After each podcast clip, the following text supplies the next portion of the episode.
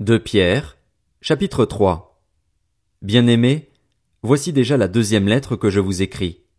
Dans l'une et dans l'autre, je fais appel à vos souvenirs pour éveiller en vous une saine intelligence, afin que vous vous rappeliez les paroles prononcées autrefois par les saints prophètes ainsi que le commandement du Seigneur et Sauveur enseigné par vos apôtres. Sachez avant tout que dans les derniers jours viendront des moqueurs pleins de railleries.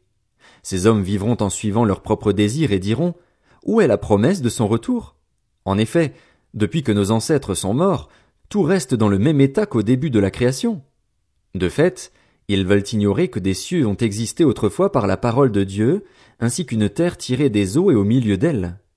Ils oublient volontairement que le monde d'alors a disparu de la même manière, submergé par l'eau. Or, par la parole de Dieu, le ciel et la terre actuels sont gardés pour le feu, réservés pour le jour du jugement et de la perdition des hommes impies. Mais s'il y a une chose, bien aimée, que vous ne devez pas oublier, c'est qu'aux yeux du Seigneur un jour est comme mille ans et mille ans sont comme un jour. Le Seigneur ne tarde pas dans l'accomplissement de la promesse, comme certains le pensent. Au contraire, il fait preuve de patience envers nous, voulant qu'aucun ne périsse, mais que tous parviennent à la repentance. Le jour du Seigneur viendra comme un voleur dans la nuit. Ce jour-là, le ciel disparaîtra avec fracas, les éléments embrasés se désagrégeront et la terre avec les œuvres qu'elle contient sera brûlée.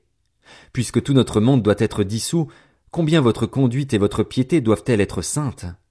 Attendez et hâtez la venue du jour de Dieu, jour où le ciel enflammé se désagrégera et où les éléments embrasés se fondront. Mais nous attendons, conformément à sa promesse, un nouveau ciel et une nouvelle terre où la justice habitera. C'est pourquoi, bien-aimés, dans cette attente, faites tous vos efforts pour qu'il vous trouve sans tache et irréprochable dans la paix. Considérez bien que la patience de notre Seigneur est votre salut.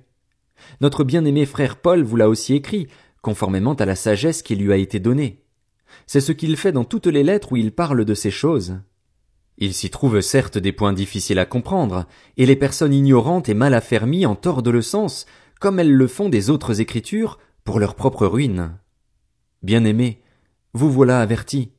Tenez-vous donc sur vos gardes de peur qu'entraînés par l'égarement des impies vous ne perdiez la ferme position qui est la vôtre. Mais grandissez dans la grâce et dans la connaissance de notre Seigneur et Sauveur Jésus-Christ. À lui soit la gloire, maintenant et pour l'éternité. Amen.